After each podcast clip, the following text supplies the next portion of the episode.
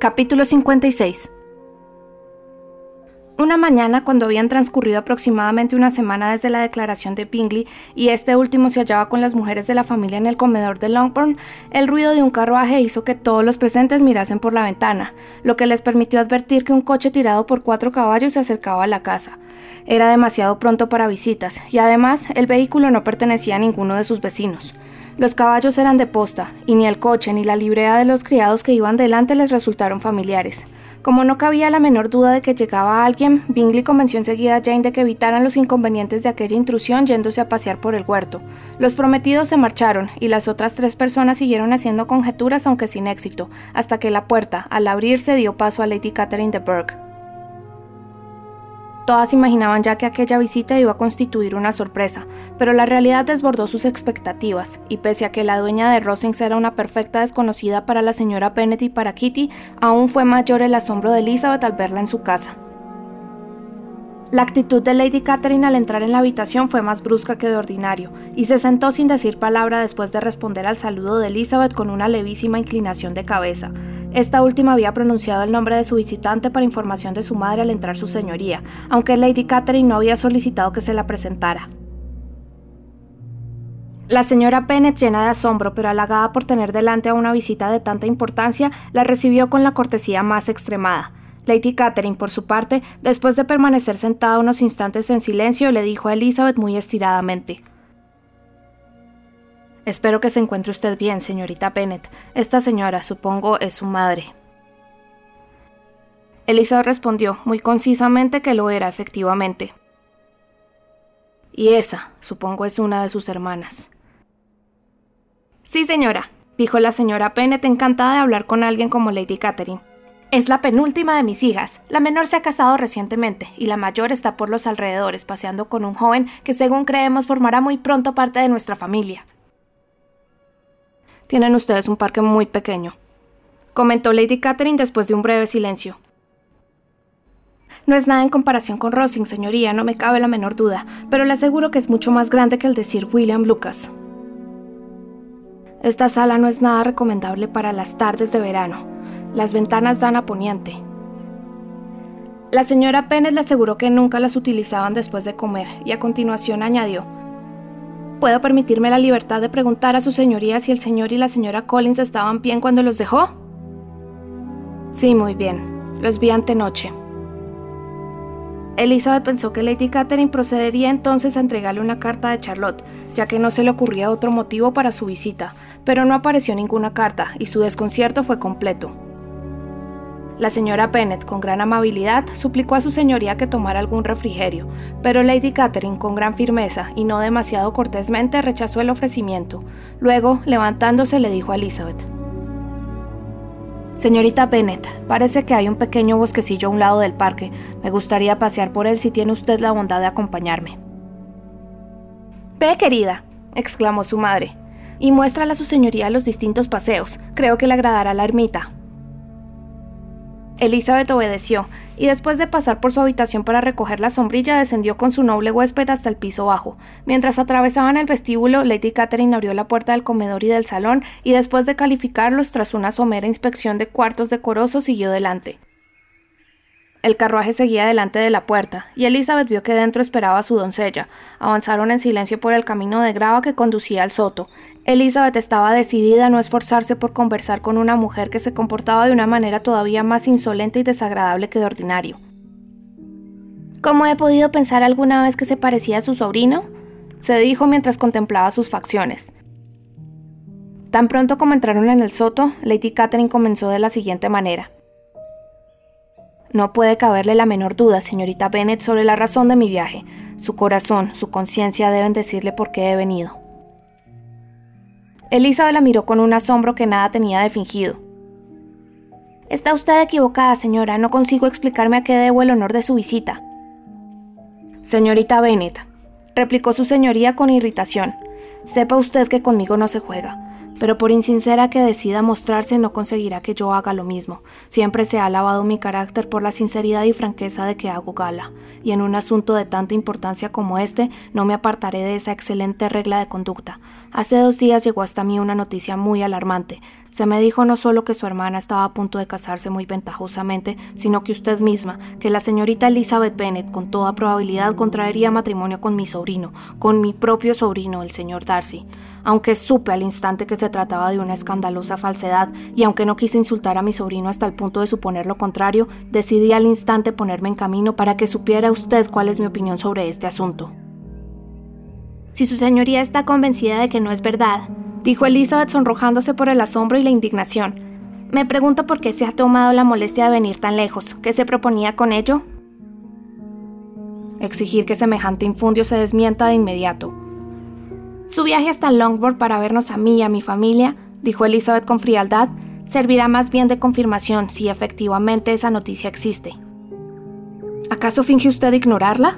¿No han sido ustedes mismos quienes la han propalado? ¿No le consta que esta noticia se haya infundido desde esta casa?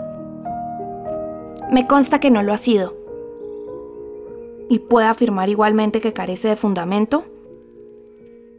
No pretendo ser tan franca como su señoría. Usted es muy libre de hacer preguntas y yo de no contestarlas.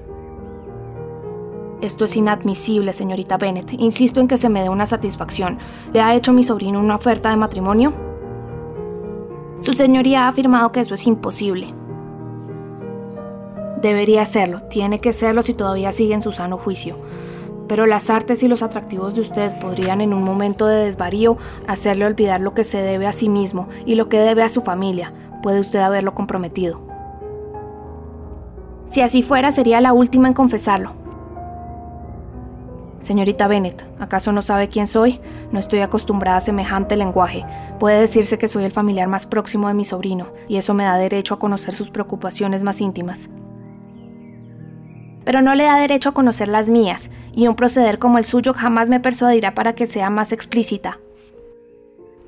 Permítame que se lo explique con toda claridad.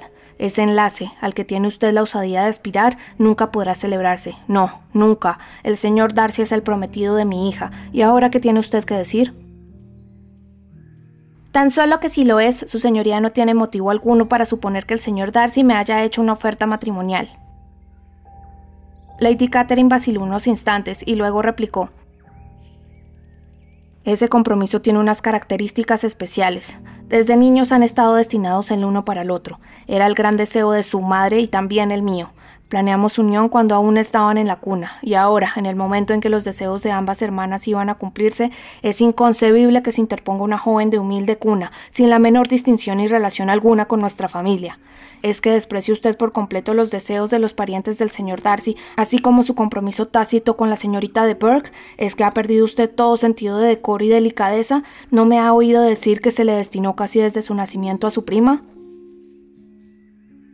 Sí, y ya lo había oído antes. Pero ¿qué importancia tiene eso para mí? Si ese es el único obstáculo para que me case con su sobrino, no dejaré de hacerlo, desde luego, porque su madre y su tía quisieran que se casase con la señorita de Burke.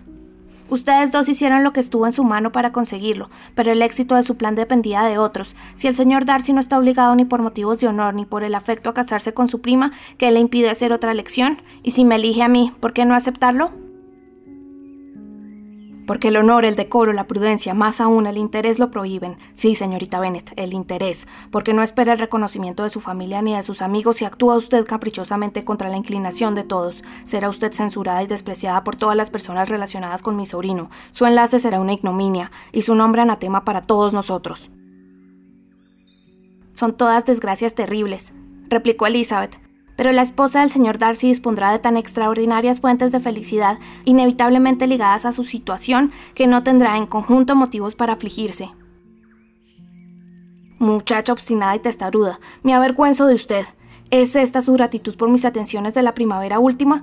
No se me debe nada por esa razón. Sentémonos. Tiene usted que entender, señorita Bennet, que he venido decidida a conseguir mi propósito, y nada logrará disuadirme. No estoy habituada a someterme a los caprichos de nadie, ni a aceptar decepciones.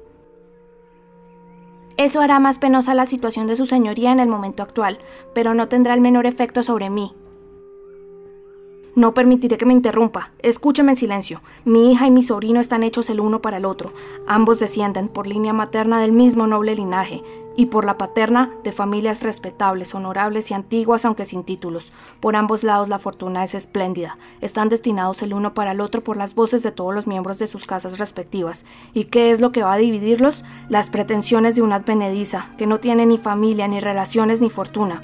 ¿Cabe aceptar semejante desafuero? No, de ninguna de las maneras. Por su propio bien no debería usted salir de la esfera en la que se ha educado. No creo que saliera de mi esfera casándome con su sobrino. El señor Darcy es un caballero, y yo soy la hija de un caballero. Hasta ahí somos iguales.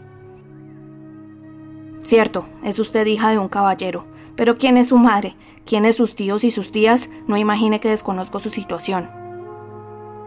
Sean cuales fueren mis relaciones familiares, dijo Elizabeth, si su sobrino no pone objeciones, nada tiene que ver con usted. Dígamelo de una vez por todas. ¿Están ustedes prometidos? Aunque Elizabeth hubiera preferido no complacer a su señoría, después de un momento de reflexión no pudo por menos de decir, en honor a la verdad. No lo estamos. Lady Catherine pareció complacida. ¿Y me promete no aceptar a mi sobrino? No tengo intención de hacer tal promesa. Señorita Bennet, estoy escandalizada y sorprendida. Esperaba encontrar una joven más razonable, pero no se engañe pensando que me voy a rendir. Solo me marcharé cuando me haya dado la seguridad que quiero. Y yo no se la daré nunca. No permitiré que se me obligue a hacer una promesa tan poco razonable. Su señoría desea que el señor Darcy se case con su hija, pero ¿acaso mi promesa hará más probable ese matrimonio? Si su sobrino siente afecto por mí, mi negativa hará que le ofrezca su mano a la señorita de Perk. Permítame decirle, Lady Catherine, que los argumentos en los que apoya su singular solicitud son tan frívolos como desatinada la petición misma. Me ha juzgado usted de manera completamente errónea si pensaba convencerme con razones como esas. No soy quien para decir hasta qué punto su sobrino aprobará esta intromisión en sus asuntos, pero desde luego no tiene usted ningún derecho a inmiscuirse en los míos. He de rogarle, por tanto, que no me importune por más tiempo sobre este tema. No tenga tanta prisa, por favor. No he terminado ni mucho menos. A todas las objeciones que ya le he expuesto tengo que añadir aún otra más. No desconozco los detalles de la vergonzosa fuga de su hermana menor. Estoy al tanto de todo. Sé que el matrimonio con ese joven ha sido un arreglo de última hora, a expensas de su padre y de su tío. Y una joven así ha de ser la cuñada de mi sobrino. Tendrá que emparentar con George Wickham, el hijo del administrador de su pobre padre. Santo cielo. ¿Qué está usted pensando? ¿Ha de profanarse hasta ese punto a los difuntos de Pemberley? Ahora ya no tiene usted nada más que decir respondió Elizabeth resentida. Me ha insultado usted de todas las maneras posibles. He de pedir que se me permita volver con los míos. Y procedió a levantarse mientras hablaba. Lady Catherine se alzó también, y las dos se dirigieron hacia la casa. Su señoría estaba muy encolerizada. En ese caso no tiene usted la menor consideración por el honor y el prestigio de mi sobrino, muchacha egoísta y sin sentimientos. ¿No se da cuenta que casarse con usted lo deshonrará a los ojos de todo el mundo? Lady Catherine, no tengo nada más que decir, ya sabe cómo pienso. ¿Está entonces decidida a casarse con él? No he dicho tal cosa. Solo estoy decidida a actuar de la manera más acorde, en mi opinión, con mi futura felicidad, sin tener en cuenta lo que usted o cualquier otra persona igualmente ajena a mí piense. Muy bien, se niega usted por lo tanto a complacerme, se niega a obedecer las exigencias del deber, del honor y de la gratitud. Está usted decidida a privarle de la buena opinión de su familia y de sus amigos y acarrearle el desprecio del mundo. Ni el deber, ni el honor, ni la gratitud, replicó Elizabeth pueden exigirme nada en el caso presente. Mi matrimonio con el señor Darcy no violaría ningún principio relacionado con esas virtudes, y por lo que se refiere al resentimiento de su familia o a la indignación del mundo, si el primero lo provocara su boda conmigo no lograría inquietarme ni por un momento, y el mundo en general tendría demasiado sentido común para sumarse al desprecio.